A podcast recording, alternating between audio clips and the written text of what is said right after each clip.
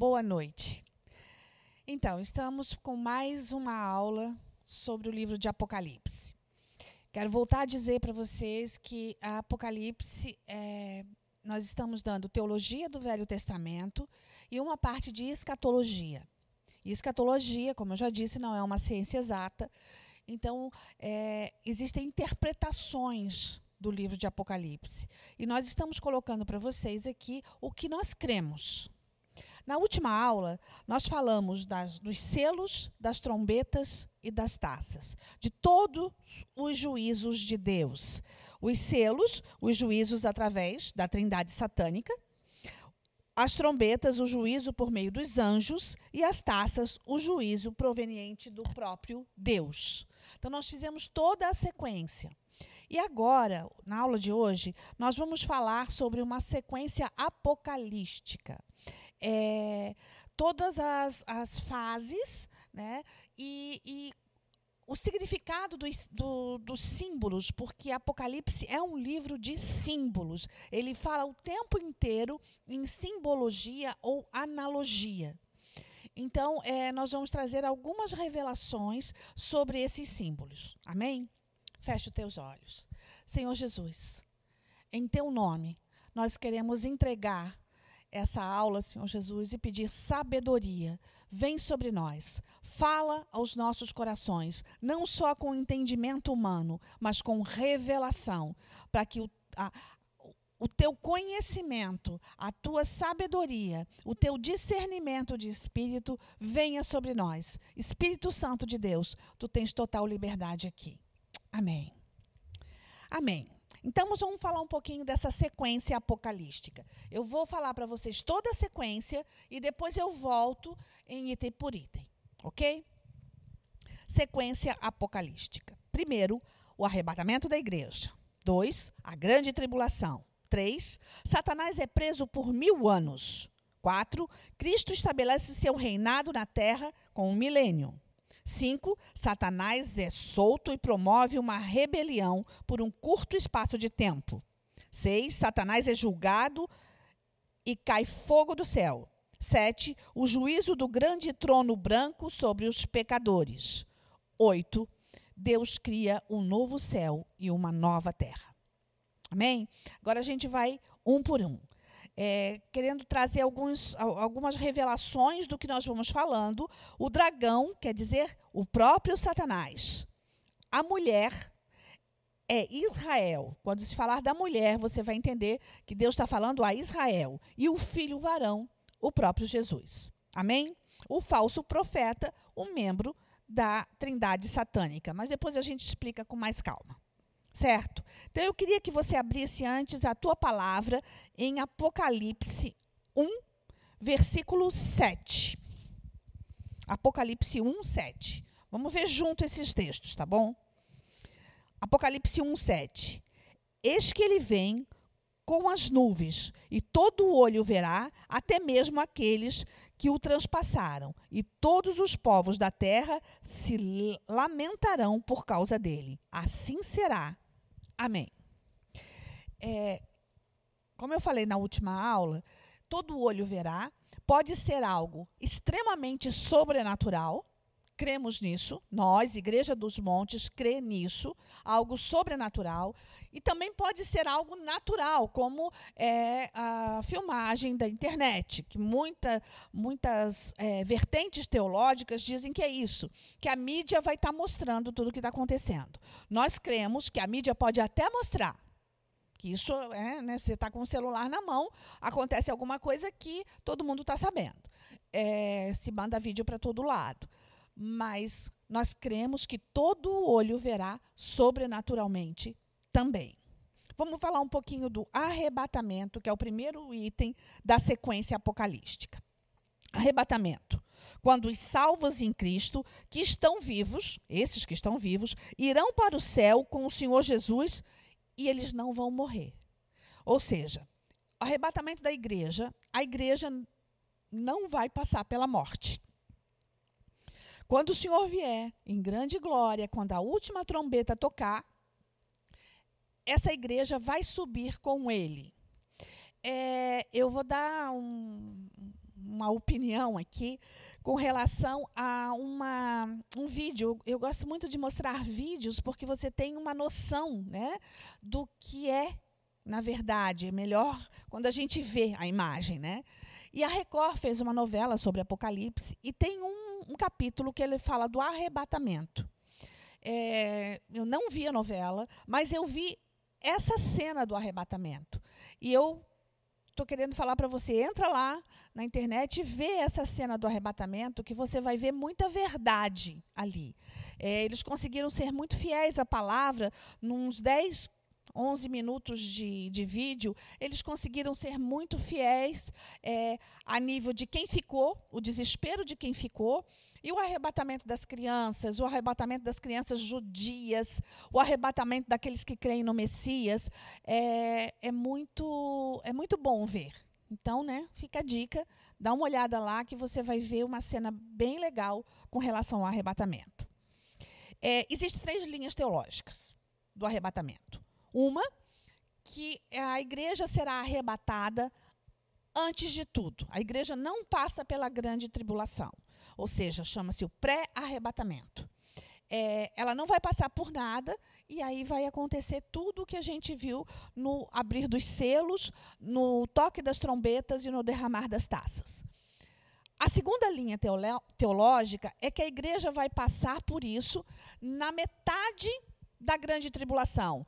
Está acontecendo a grande tribulação e aí, por misericórdia, Deus tira a igreja. Então, ela passa por tudo até um período, até um, um tempo, e depois ela é arrebatada. Existe uma outra linha teológica que fala do pós-arrebatamento, de que ela passa por tudo e aí, no final de tudo, é que ela é arrebatada. É, não é isso que nós cremos. Nós não cremos no pós-arrebatamento. Nós cremos que a igreja vai passar pelo início das dores.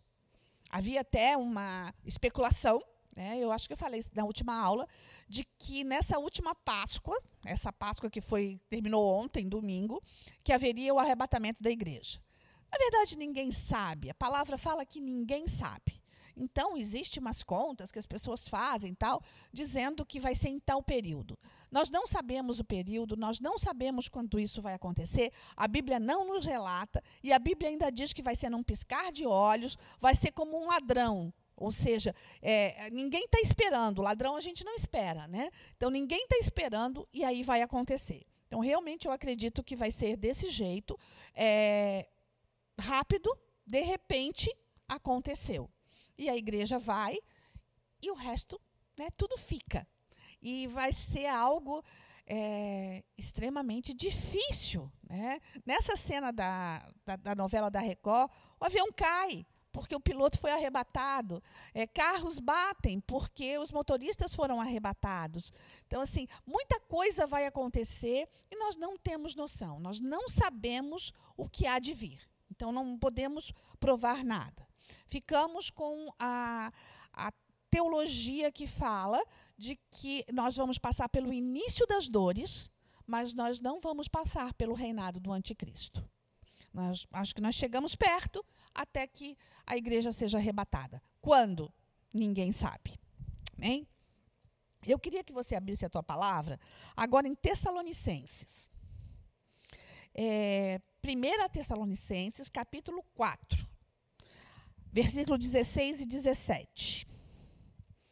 1 Tessalonicenses, capítulo 4, versículo 16 e 17. Pois, dada a ordem, com a voz do arcanjo, o ressoar da trombeta de Deus, o próprio Senhor descerá dos céus e os mortos em Cristo ressuscitarão primeiro. Depois, nós, os que estivermos vivos, seremos arrebatados com eles nas nuvens, para o encontro com o Senhor nos ares. E assim estaremos com o Senhor para sempre. Console-se uns aos outros com essa palavra. Console-se uns aos outros com essa palavra, por quê? Porque você vai reinar com ele para a eternidade.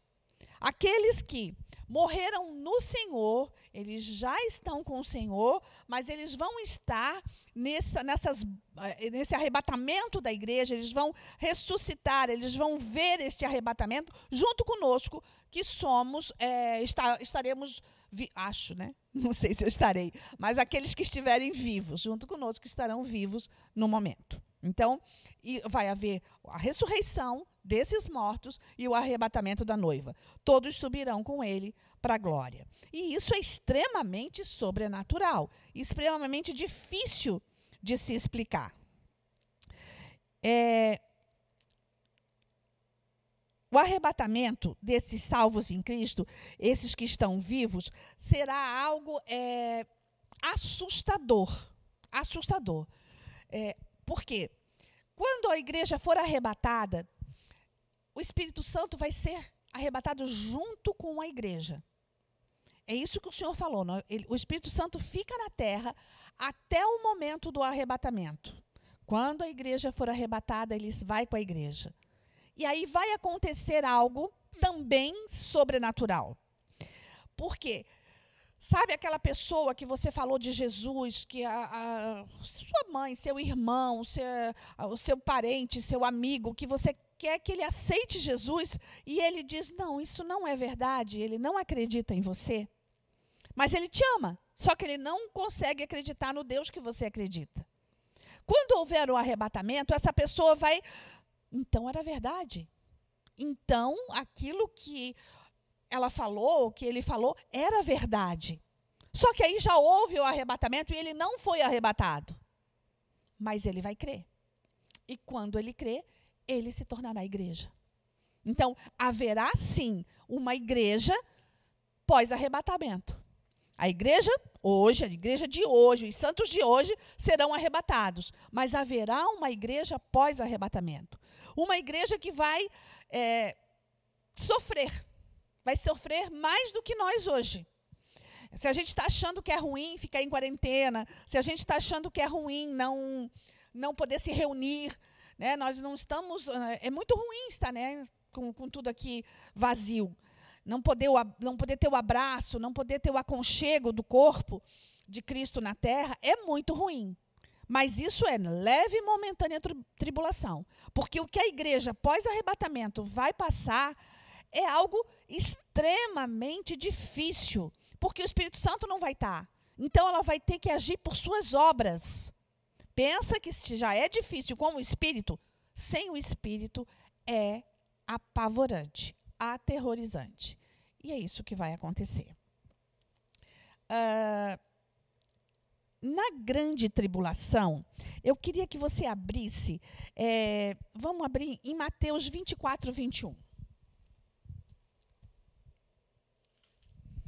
Abre lá, Mateus 24, 21.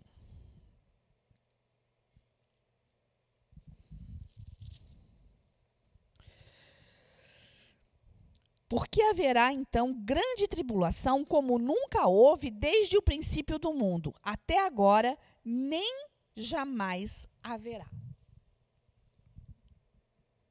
Tem um texto da palavra que nós gostamos muito quando diz que nem olhos viram, nem ouvidos ouviram, nem jamais penetrou em coração humano o que Deus tem preparado para aqueles que os o amam.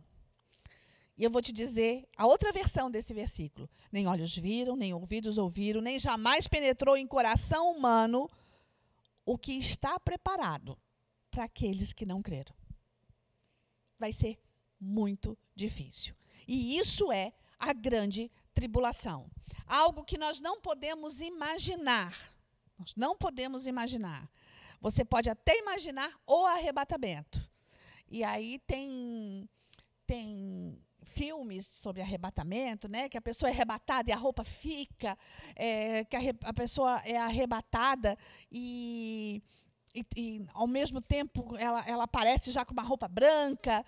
Nós não sabemos como vai ser, mas Dá até para imaginar alguma coisa. Agora, imaginar a tribulação, mesmo que a gente veja toda essa sequência apocalística, mesmo que a gente veja a abertura, é, a gente é, aprenda né, sobre a abertura dos selos, sobre o toque das trombetas, o derramar das taças, que tudo isso é juízo, mesmo assim, a gente não tem noção de como vai ser.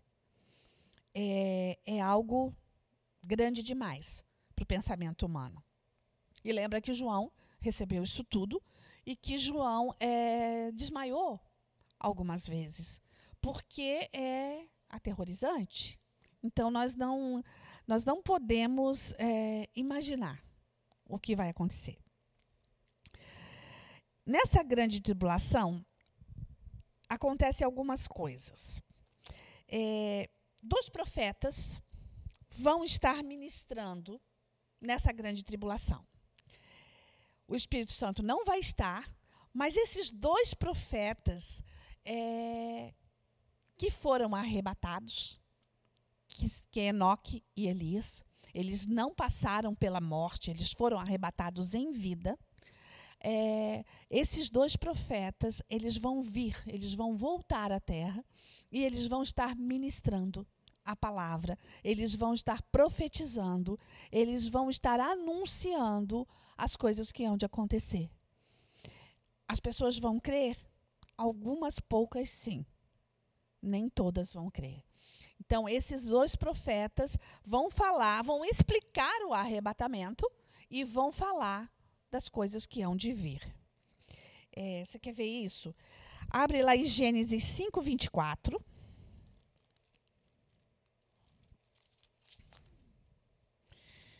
Gênesis 5. E volto a dizer que Apocalipse é uma, uma sequência de Gênesis. Então, Gênesis 5, 24. Enoque andou com Deus e já não foi encontrado, pois Deus o havia arrebatado. Primeira vez que fala de arrebatamento na palavra. E segunda Reis, abre lá, segunda Reis,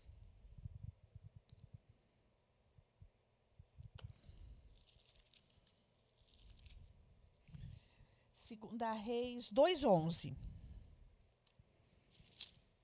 O que que fala aqui? De repente, quando caminhava e conversava, apareceu um carro de fogo e puxando, puxado por cavalos de fogo que os separou, e Elias foi levado aos céus em um redemoinho. Tanto Enoque quanto Elias foram arrebatados em vida. E eles voltarão, a palavra diz que eles vão voltar. Eles voltam para estar tá ministrando a vida da igreja que fica. E, na verdade, quem vai é, acolher é a igreja que fica. Quando será isso? Ninguém sabe. Mas João 14, abre lá, João 14.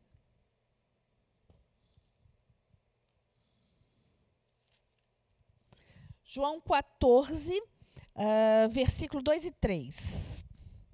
Na casa do meu pai há muitos aposentos ou muitas moradas. Se não for assim, eu não lhe teria dito. Vou preparar-lhes lugar.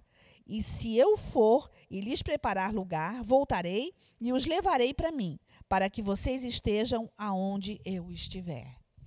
Jesus foi, ele foi estar com o Pai, ele ressuscitou, ele é, subiu aos céus e ele disse: Eu estou indo, mas eu vou preparar o lugar para vocês, porque na casa do meu pai há muitas moradas. Ou seja, na casa do meu pai é, há lugar para todos vocês. E eu vou preparar o melhor lugar para vocês. Eu vou preparar o caminho sobremodo excelente para que vocês cheguem a estar com meu pai. É, como isso é verdadeiro? Fé tudo é constatado por fé. Aquele que crê vai entender isso aqui. 1 Tessalonicenses 4, 16.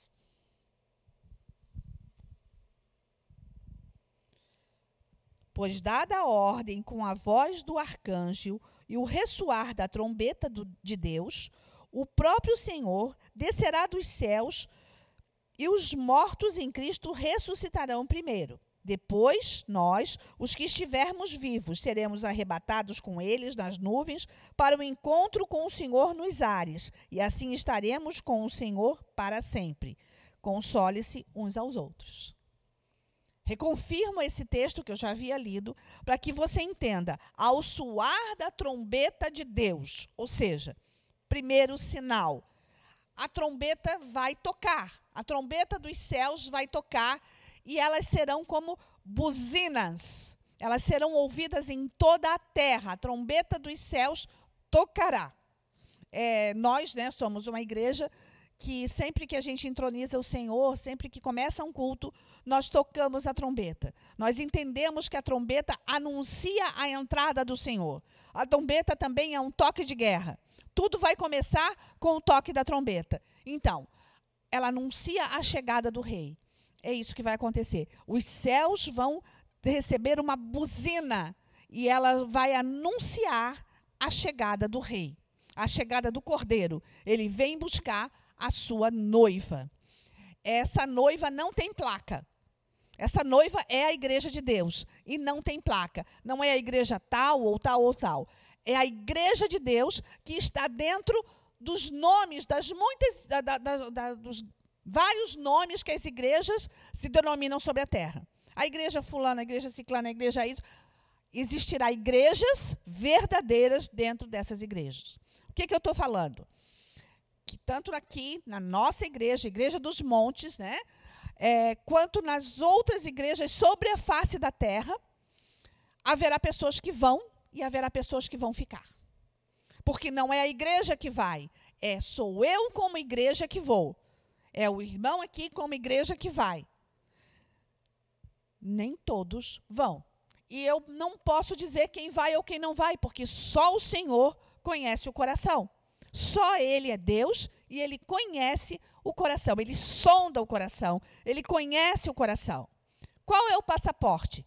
Jesus. Aceitar Jesus. O passaporte não é obra. Não é por obra que a pessoa vai.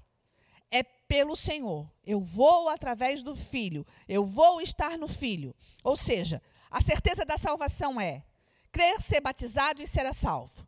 Eu creio, então eu faço o batismo. Por quê? O batismo nas águas revela o que eu quero. O batismo nas águas revela a minha vontade. A minha vontade é pertencer a esse Deus. Então, quando eu entro nas águas, os céus, a terra e o inferno vão ver. Os homens serão testemunha dessas, dessa pessoa que entrou nas águas. Então, os homens serão testemunhas disso. Os anjos serão testemunhas disso. E a festa no céu, quando um pecador se arrepende e é batizado. E o inferno sabe que ele não tem mais poder sobre essa vida. Ele perdeu a legalidade dessa vida. Então, Deus Pai, Deus Filho, Deus Espírito Santo num só, vem sobre essa vida. E ele é selado com o selo do Espírito Santo. Isso não é batismo no Espírito Santo com evidência de dons. Isso é selo, passaporte para a eternidade. O selo é o passaporte para a eternidade. Esse selo é estabelecido quando eu aceito Jesus e eu declaro que ele é meu Senhor. Amém? Isso é, eu me torno igreja. Eu sou cristão? Sim, eu sou cristão. Mas muitas pessoas se dizem cristãos. Muitas religiões colocam que são cristãos. O que vai definir o que eu sou cristão? O selo de Deus. Vai definir que eu sou igreja de Deus sobre a terra. Eu sou, então, a noiva de Cristo. E é a mim que ele vai vir buscar. A noiva. Aquele que é noiva será arrebatado. O que não é, não será arrebatado. E o arrebatamento é a promessa da vida eterna. Não é, confunda a vida eterna com é, vidas é, pós-morte. Né? As pessoas falam de vidas passadas, é, então eu vou ter uma vida pós-morte. Isso não existe. Eu vou ter uma vida eterna com o Senhor. Não tem nada a ver com a vida que eu tenho aqui. É uma vida eterna com Jesus. Ele é o noivo, ele vai vir arrebatar essa noiva. E também não existe, com relação à morte, né, eu estou falando de arrebatamento, mas com relação à morte, hoje, a pessoa morre, ela não vai estar num limbo. E ela, ou, ou num, num, os católicos falam de. Fugiu o nome agora. vou lembrar, depois eu falo. É, é um lugar Purgatório. Lembrei, purgatório. Esse lugar é o lugar aonde os vivos podem interferir, ou seja, eu posso orar, eu posso é, rezar missas para que aquele, é, os pecados daquela pessoa sejam expurgados porque ela está no purgatório. Isso não existe. É morte ou vida. Eu tenho vida e eu posso aceitar Jesus. Em morte, ninguém pode aceitar Jesus. Cai a, a teologia do purgatório. Morreu, o espírito da morte vai entregar a pessoa. Ou ela vai entregar para Deus, ou ela vai entregar para o inferno. Preste atenção. Não tem um meio termo. Ou entrega para o Senhor, ou entrega para Satanás. E aí, no inferno, ela ainda vai ser julgada. Com o Senhor, ela já vai estar. E aí se junta aqueles que serão arrebatados. E hoje, esses que morreram no Senhor, eles fazem parte da grande nuvem de testemunhas a grande nuvem de testemunhas são os santos que morreram no Senhor. Eles estão esperando o grande dia do Senhor, que ele voltará em grande glória, mas eles já estão com ele na glória. Eles estão esperando, na verdade, por nós, igreja, que estamos vivos ainda. Amém? Continuando. É, com relação à grande tribulação, Mateus 24, 21 diz que haverá tribulação na terra como nunca antes. Jeremias 37 fala o seguinte: Como será terrível esse dia, sem comparação. Será tempo de angústia para todos, principalmente para Jacó. Ou seja, principalmente para Israel. Será um tempo de angústia para todos é o reinado do anticristo durante a abertura dos selos, do derramar das taças e do toque das trombetas.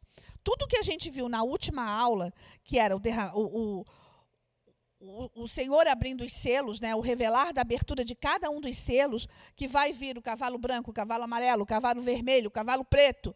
É, você tem que assistir a última aula para você saber o significado deles. Né? Então, quando isso tudo estiver acontecendo, é, isso é a grande tribulação. E isso vai ser no reinado do anticristo. Não vai ser é, diferente disso. O anticristo vai estar reinando e toda a convulsão da terra vai estar acontecendo. E volto a dizer, não é, é assim, terminou a guerra, aí começa a fome. Aí terminou a fome, começa a água amarga, a água de absinto, que é radioativa. Aí, quando isso acontece. Não, tudo acontece ao mesmo tempo. É porque, para relatar, teve que se relatar. Eu falei isso na última aula também. Tem que se relatar aos poucos. Não tem como você relatar tudo é, de uma única vez, de uma única palavra. Então, foi relatado um por um da visão que ele teve. Mas está tudo acontecendo ao mesmo tempo. Ou seja, Apocalipse é cumulativo ou acumulativo. Tudo numa só, num só tempo, numa só porção de tempo. Por isso que fica mais assustador ainda. Por isso que fica mais difícil ainda de viver tudo isso. É, esse reinado do anticristo é, é, durante a abertura disso tudo. Então vamos dar uma retrospectiva. Os selos, o juízo de Deus, as trombetas, a buzina do solar, do alarme e as taças, os recipi recipientes celestiais para a oração dos santos. A sua oração tem poder. A sua oração tem poder. E nesses dias, Nesses dias que é, nós colocamos como sendo o início das dores, eu acho que toda a humanidade está começando a entender isso, que nós estamos no início das dores e que nada mais será a mesma coisa. Se você for na rua hoje perguntar para alguém, as pessoas já não estão mais acreditando que vão voltar a ter uma vida normal. Hoje, quando a gente estava vindo para cá, eu vi três lojas sendo tiradas coisas de dentro. Elas já estavam fechando, por quê? Porque senão ela vai ter que pagar mais um aluguel. Então, a, a, ela não vai ter condição de fazer isso, ela não está vendendo. Então, é melhor tirar as coisas para não acumular dívida. Ou seja, a economia caiu. A economia não está caindo, ela já caiu. E as consequências vão ser aterrorizadoras. Vai ser muito difícil. Então, isso é início das dores. Vai faltar emprego, vai faltar dinheiro no comércio, vai faltar dinheiro para o governo, vai, vai faltar. Vai faltar muita coisa. E no faltar muita coisa, a violência se estabelece, e com a violência se estabelecendo, é, degra a, a degradação da humanidade fica muito forte e muito pior do que já é. Eu queria que você abrisse a tua Bíblia agora, porque a gente vai ver alguns símbolos. Apocalipse 9, vamos lá. Apocalipse 9, versículo 3. Isso. Apocalipse 9, versículo 3.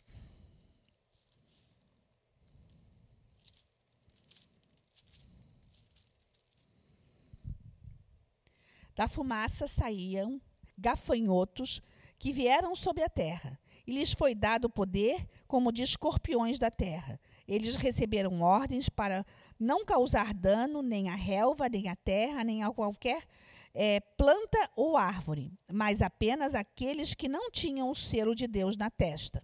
Não lhes foi dado poder para matá-los, mas sim para causar-lhe tormento durante cinco meses. agonia que eles sofreram era como da picada de escorpião. Naqueles dias os homens procurarão a morte, mas não encontrarão. Desejarão morrer, mas a morte fugirá deles. Primeiro, primeiro símbolo, escorpião. É, ou gafanhotos, né? A primeira palavra aqui foi gafanhotos. Gafanhotos, destruição, praga.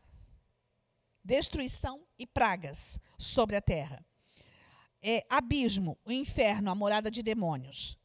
Na verdade, esses gafanhotos, esses escorpiões, essas mordidas mortais, são os próprios demônios que serão materializados. E eles vão vir. Se você olhar uma analogia, é, essa pandemia é uma espécie de um gafanhoto. Ela está te tirando, o gafanhoto rouba. O gafanhoto come a plantação. O gafanhoto tira o melhor da terra ela está tirando o melhor da sua terra. Essa pandemia está tirando. Ela está.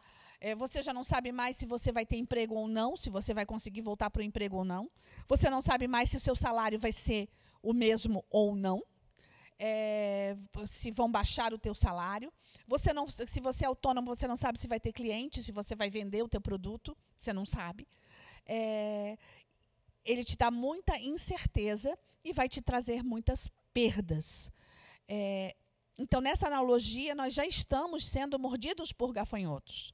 E eu acredito que isso esteja acontecendo. Não ainda no, no, no, no, terror da grande tribulação, mas já estão havendo mordidas que vão ser irreversíveis.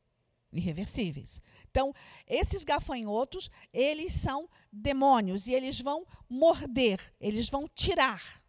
Mas também, isso no, numa analogia espiritual. Numa analogia física, eles realmente vão morder e vai vir com tanta força que depressão, síndrome de, de pânico, é, alucinação, é, esquizofrenia, é, loucura vai acontecer. Pessoas vão tentar suicídio porque elas não vão aguentar. Vamos dar um exemplo claro: um, um empresário. Esse empresário ele, ele, ele Estava tudo bem até um mês atrás. De repente, hoje ele já começou a mandar funcionários embora. Ele já colocou funcionários em férias para não ter despesas com esses funcionários nesse mês. Mas se isso se alonga, ele não tem condição de retomar. Ele não tem condição de retomar. Daqui a pouco ele não está em condição é, de sustentar sua família. Está com uma dívida fenomenal ele não tem o Senhor, ele cai em desespero, ele tenta suicídio. Só que nessa época aqui da grande tribulação, nós estamos vendo a grande tribulação. Nesse, nesse período da grande tribulação, ele não consegue se matar. Ele vai se jogar do décimo andar, vai se quebrar inteiro, mas ele não se mata. Ele vai co cortar os pulsos, ele vai perder todo o sangue, mas ele não se mata, porque a, a morte não vai acontecer. Então é mais desesperador ainda, porque a dor sobre o corpo vai ser alucinante, assim como a dor da alma. Então é algo terrível, terrível, que nenhum filme de terror consegue relatar o que vai acontecer. É, Apocalipse 16, 2. Olha lá. Eu não estou é, indo livro por livro, porque a sequência apocalíptica não é livro por livro. A sequência apocalíptica é, é, as coisas que virão, são os, os efeitos sobre a terra. E é nisso que eu estou fazendo. Então, vai lá. Apocalipse 16, 2. Isso que a gente vai e volta nos textos. Apocalipse 16, versículo 2. O primeiro anjo foi e a perdão, o primeiro anjo foi e derramou a sua taça pela terra, abrindo-se feridas malignas e dolorosas naqueles que tinham a marca da besta e adoravam a sua imagem. É, aqueles que ser, estariam servindo ao reinado do anticristo, eles vão ter doenças inimagináveis. Eles vão, é, eles vão ser feridos de morte sem ter a morte. Então, assim, se você pensar numa doença é, como lepra, uma doença como câncer, intensifica isso. Muito, muito, muito, com muita dor. A dor fará parte da vida na terra. A dor. É, lembra que lá em Gênesis, o pecado de Eva trouxe à mulher é, dor de parto. Isso não, exist, não, não existiria no corpo que, que Eva teria antes do pecado. Tinha, né? Antes do pecado. Mas um dos, do, uma das da consequência do pecado de Eva, do juízo de Deus sobre Eva, foi que ela daria a luz com dor. Ou seja, a dor entrou na terra. Essa dor vai ser intensificada. Essa dor é, vai ser algo é, insuportável mas que, ao mesmo tempo, a pessoa vai ter que suportar, porque a morte não vem. Então, ela vai ter que suportar. Estamos ainda falando da tribulação. Úlceras, feridas, pestilência. É, nós estamos vivendo uma forma de peste. Essa pestilência da, do, do coronavírus é uma forma de peste. E ainda está muito leve. Nós, mas nós estamos vendo morte sobre a terra. Nós estamos vendo covas sendo abertas. Nós estamos vendo é, uma produção de caixões de defunto como nunca tiveram antes. É, e nós estamos vendo pessoas entristecidas. Entristecidas porque, além disso, há um isolamento social. É, há um isolamento é, é, onde dá uma carência muito grande. É, eu acho que nunca vai ter tanto serviço para psicólogo como agora porque as pessoas estão é, carentes. As pessoas estão dizendo: olha, eu não vou morrer do coronavírus, mas eu posso morrer de depressão, eu posso morrer de solidão, porque os filhos não estão visitando os pais é, por precaução, para que eles não peguem o vírus. Mas, ao mesmo tempo, eles estão morrendo aos poucos. Então, isso é início das dores. Na grande tribulação, isso intensifica muito mais. É, Apocalipse 16, 16. Vai lá. Então os três espíritos os reuniram no lugar que em hebraico é chamado de Armagedon. É, vou, vou, ler o 15. Eis que venho como ladrão, feliz aquele que per, é, permanece vigilante e conserva consigo as suas vestes, para que não ande nu e não seja vista sua vergonha. Então, os três espíritos os reuniram no lugar em que em hebraico é chamado Armagedon.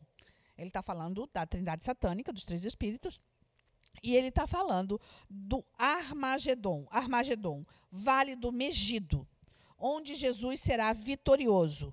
A última batalha da tribulação. E é ali que o anticristo vai perder a batalha. Quando você tá, está em Israel e você sobe o você sobe a, a montanha. Como é que eu vou te explicar? É assim, é difícil explicar. Você, é, você tem uma visão do Vale do Armagedon. É, quando você sobe a montanha, você vê o vale, e você vê o Vale do Armagedon, que é o Megido, que é o Vale do Megido. É, Israel se chama Megido ele tem uma extensão muito grande, uma extensão enorme. E nesse vale, é, a batalha já está sendo preparada. Existem anjos de Deus armados nesse vale, onde os, os olhos naturais não veem, e anjos do inferno armados para a grande batalha do Armagedon. A grande batalha. Essa batalha, é, o Senhor vai vencer, o Cordeiro vai vir e ele vai vencer. A palavra de Deus diz isso, mas essa batalha precisa acontecer. E ela vai acontecer durante a tribulação. E é ela que vai dar fim ao, ao, ao anticristo. É ela que vai fazê-lo perder. Porque durante toda a grande tribulação, o anticristo vai ser vencedor. Ele vai dar jeito na economia, ele vai dar jeito na saúde, ele vai ter a palavra que vai resolver a situação. Por um tempo determinado. Depois ele será desmascarado. Porque, na verdade, é o inferno que está fazendo isso. É, a última batalha da tribulação vai ser travada ali. O anticristo perde a batalha. Quando você olha Apocalipse 16, 9, lê lá. Apocalipse 16, versículo 9. Volta um pouquinho. Estes foram, é, o quarto anjo, o oito. O quarto anjo derramou a sua taça no sol e foi dado poder ao sol para queimar o homem com o fogo. Estes foram queimados pelo forte calor e amaldiçoaram o nome de Deus, que tem domínio sobre estas pragas. Contudo, recusaram-se a arrepender-se e a glorificá-lo. O coração do homem é endurecido. Assim como Deus endureceu o coração de Faraó, e, e parece uma coisa estranha, porque é, Deus manda Moisés ir lá para tirar o povo, diz: vai, fala com Faraó e diz que eu quero que tire e saia todo o povo, meu povo, os hebreus, saiam do Egito para me prestar culto. Ele chama Moisés através de uma sarça ardente, ele faz o milagre, ele vai lá, Moisés vai lá, fala tudo e o próprio Deus endurece o coração de Faraó. Parece estranho isso. É, essas pessoas terão o coração endurecido, como o coração de Faraó. Mesmo vendo as evidências, e foram dez pragas, mesmo vendo as evidências, é, ainda assim não crê. Na última praga, Moisés, é, perdão, na última praga, Faraó diz: não, então é verdade, porque ele, ele bota o, o filho no braço dos deuses do Egito e o Deus não faz nada, porque é uma imagem não vai fazer nada. Então o que ele faz? Deixa o povo ir. Só que logo depois que o povo sai, ele se arrepende. E o coração dele é endurecido de novo. Aí ele sai com, com as carruagens dele para ir contra o povo, que ele quer matar todo mundo. Assim será endurecido o coração do povo. Eles vão ver as pragas, eles vão ver as pestes, eles vão ver é, é, a convulsão da terra, eles vão ver tudo acontecer, eles vão ver a fome, eles vão conhecer a fome mas ainda assim eles não vão se arrepender. Abre a tua palavra em Apocalipse 14, 8. Volta lá. 14, 8. O segundo anjo seguiu dizendo: Caiu, caiu a grande Babilônia, que fez todas as nações beberem do vinho da fúria da sua prostituição. É outro símbolo bem estranho que a palavra fala. Babilônia é o reino das trevas, o sistema mundial que quer eliminar Deus, um sistema religioso. A grande Babilônia em Apocalipse, ela é colocada como o Império Romano. O Império Romano roubou a, a glória de Deus, o Império Romano tirou a glória de Deus de sobre a igreja. Lembra que existia uma igreja primitiva quando os, os discípulos é, saíram pela terra, depois que Jesus subiu aos céus, os discípulos foram para Jerusalém, eles estavam em Jerusalém, e aconteceu a festa da colheita, e quando a festa da colheita aconteceu, é, o Espírito Santo veio, a descida do Espírito Santo veio, e aconteceu Pentecostes, e as nações conheceram o poder de Deus. E com isso a igreja se espalhou sobre a terra. A igreja foi em Éfeso, é, em Corintos, é, a igreja se espalhou. A igreja chegou a Roma. Aí o que acontece? o Império Romano se, se levanta. E em Éfeso, ele se levanta com é, uma fúria tamanha. Existia na cidade de Éfeso Diana de Efésios, uma deusa, é, uma deusa é, do Olimpo, que era adorada pelos gregos. Era Éfeso. Ele, eles estavam adorando, eles adoravam essa deusa. E o que acontece? João pega Maria e vai para a cidade de Éfeso. Ele, ele, a, a, casa de Maria em Éfeso faz a primeira igreja em Éfeso. A, a igreja de Éfeso é uma igreja grande. Se você ler os, a, a carta aos Efésios, você vai entender isso. Então, ele coloca Maria ali. E Maria, a casa de Maria é a igreja, e Maria morre ali. E o túmulo de Maria está do lado dessa casa. Ou seja, tira toda aquela ideia de que Maria subiu aos céus. Maria não subiu aos céus como Jesus. Maria foi enterrada, o túmulo dela está lá, os, os, ossos mortais dela, os restos mortais dela estão lá, na, em Éfeso, mas em Éfeso, Diana de Efésios era uma deusa que tinha a, a figura de muitas mamas. Por quê? Porque ela alimentava as nações. Se você colocar a imagem no Google, você vai ver ima uma imagem. É, essa imagem está na Capela Sistina, é, da, da, da, figura de mulher com várias mamas, que seria a, aquela que alimenta as nações, aquela que é a deusa, a mãe dos céus, a rainha dos céus. O que o Império Romano fez? Substituiu Diana de Efésios por Maria. Então Maria passa a ser a rainha dos céus, a mãe dos céus, a mãe de toda a terra, porque ela era a mãe de Jesus. Maria não tem nada a ver com isso, nada. É, depois da morte dela, fizeram isso com ela. Isso é o Império Romano. Esse, essa grande Babilônia fez isso. E quando se fala no falso profeta, o que eu vou te falar é escatologia. Escatologia não pode provar, mas é, se, se entende que o falso profeta, não o anticristo, mas o falso profeta será um papa, porque ele vai ter toda a autoridade. E assim, quanto mais bonzinho, quanto mais humanista é, que seja um papa, desconfie dele porque ele pode ser levantado como falso profeta. O falso profeta e o anticristo, eles são pessoas que vão incorporar Satanás. Um para profetizar, um para dar direção, porque o profeta traz direção. Então, um para profetizar e o outro para executar. O anticristo executa e o falso profeta o orienta a executar. Uh, abre a tua palavra em Apocalipse 17, 5.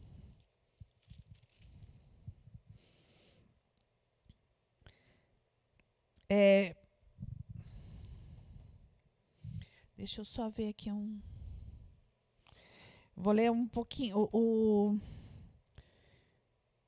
o 3, 17, 3. Então o anjo me levou no espírito para um deserto. Ali vi uma mulher montada em uma besta vermelha, que estava coberta de nomes blasfemos e que tinha sete cabeças e dez chifres. A mulher estava vestida de púrpura e vermelho e adornada de ouro e pedras preciosas e pérolas. Segurava um cálice de ouro cheio de coisas é, repugnantes e da impureza da sua prostituição. Em sua testa havia esta inscrição: Mistério.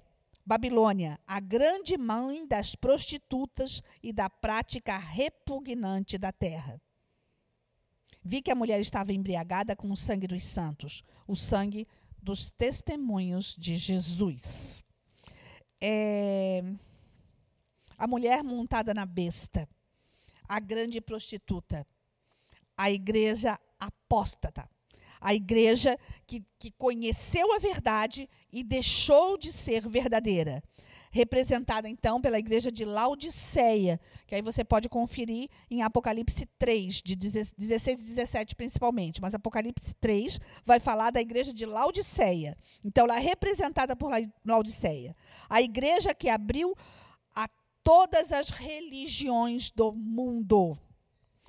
Presta atenção, vou ler o texto aqui de novo. E viu a mulher montada na besta vermelha A besta vermelha são, é a religião, simboliza a religião. Religião, a palavra religião quer dizer religar o homem a Deus. Há muito tempo que isso não está acontecendo. A religião virou é, um partidário político, a religião virou algo, é, um sistema, um sistema que rege a terra, com um nome, entre aspas, né, o, o nome de Deus. É, essa igreja apóstata, essa igreja prostituta, é aquela igreja que vai dizer: tudo pode, não há pecado sobre a terra. É, cada um faça o que quiser. Uh, vai concordar com toda forma de idolatria. Ela vai te dizer que todas as religiões levam a Deus, o que não é verdade. Então, é, que, ah, isso vai incluir todas as religiões, todas as seitas, todas as ideias, todas as vertentes, como socialismo, comunismo, é, eles vão levar a Deus. Então, essa igreja, ela se prostituiu. É a igreja chamada Igreja Estado. É, quando foi feita a reforma protestante, Lutero já lutava contra isso. A, a, a maior luta de Lutero foi separar, separar o clero que é a igreja, do Estado. Clero e Estado não se unem, não se unem. E, e essa igreja apóstata, ela vai unir isso. Ela vai, essa religião vai ser uma religião sobre todo mundo. Assim como a nova ordem mundial quer uma só moeda, ela vai querer também uma só religião, que vai falar de Deus. E quem vai reger? O falso profeta. E quem vai é, dar ação? O anticristo. Apocalipse 17, 3. Então o anjo me levou no, é, no espírito para o deserto. Ali vi a mulher montada na besta. É, esse deserto é um deserto espiritual. A mulher sentada sobre essa besta de cor escarlate quer dizer sangue perseguição, a besta vermelha, sangue, perseguição. Essa besta vermelha, ela vai vir com tudo para perseguir a igreja que estará sobre a terra. Pensa que quando isso estiver acontecendo, a igreja de Deus já foi arrebatada, mas haverá uma igreja sobre a terra e essa igreja vai sofrer, essa igreja vai sangrar, ou seja, é, essa igreja vai ser ferida de morte e vai ser uma religião organizada. Essa mulher é assentada sobre a besta, vai ser uma religião bem organizada. É, volta agora para Apocalipse 7.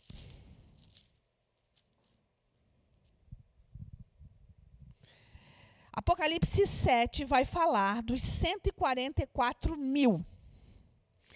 É, é, um, no, é um número, né? É, a, a, numerologia, a cabala judaica tem várias interpretações para isso.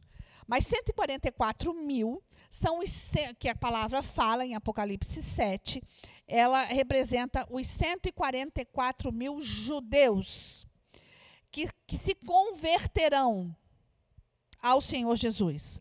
144 mil judeus não quer dizer 144 mil pessoas. Vão 144 mil judeus quer dizer o nome, o sobrenome. Deixa eu tentar você, fazer você entender. É, é o nome de uma família. Vamos dizer que essa família chama Oliveira, que a maioria das famílias judaicas é, receberam nomes é, por causa da, da, da, da, Segunda Guerra, eles não podiam se identificar, então eles colocaram nomes como Pereira, Oliveira, é, esse, essas pessoas elas são uma família. O, o, judeu ele é contado como uma um, um, um, cabeça de família. Então, ou seja, essa pessoa que tem esse sobrenome e os seus pode ser todos dessa família ou não. Então, esse número de pessoas é incalculável. Mas são 144 mil famílias de judeus, sobrenomes judaicos, que serão salvos versículo 4 do capítulo 7. Então ouvi o número dos que foram selados: 144 mil de todas as tribos de Israel. Ou seja, 144 mil famílias de todas as tribos de Israel é, que se converterão ao Senhor. Eles, eles serão salvos durante a grande tribulação. Eu, são os judeus que aceitam o Messias, Jesus, e são salvos durante a grande tribulação. É, vamos entender que hoje o judeu não aceita o Messias, vai vir, ele vai vir, a segunda vinda dele, ele vai vir para buscar a noiva, ele vai vir como noivo, como cordeiro, para buscar a sua noiva. E o judeu continua não aceitando. Por quê? Porque eles querem o rei que vai vir. Eles não aceitaram a primeira vinda, porque não era o rei que eles queriam. Afinal de contas, esse rei veio em cima de uma jumenta. Não era o rei com toda a pompa que o judeu queria. Até hoje eles não aceitam esse Jesus. Se você vai a Israel hoje, você vai ouvir, os, até os guias turísticos vão te dizer: aqui Jesus ministrou nessa sinagoga, aqui Jesus andou, isso aqui é a Via Dolorosa, onde Jesus passou. Mas eles mesmos não creem em Jesus. Eles colocam como sendo história, eles colocam como sendo um homem que marcou a história, não como sendo filho de Deus. Eles não aceitam esse Jesus como filho de Deus. E eles sabem que ele esteve lá. Então, eles são obrigados a aceitar a pessoa de Jesus, mas eles não aceitam a santidade de Jesus. Então, vai acontecer de novo na segunda vinda. Jesus vai vir em grande glória, ele vai vir sobre as nuvens, ele vai vir vestido de nuvens, a gente ainda vai ver sobre isso. Ele vai vir vestido da nuvem. Você vai ver que isso é a glória.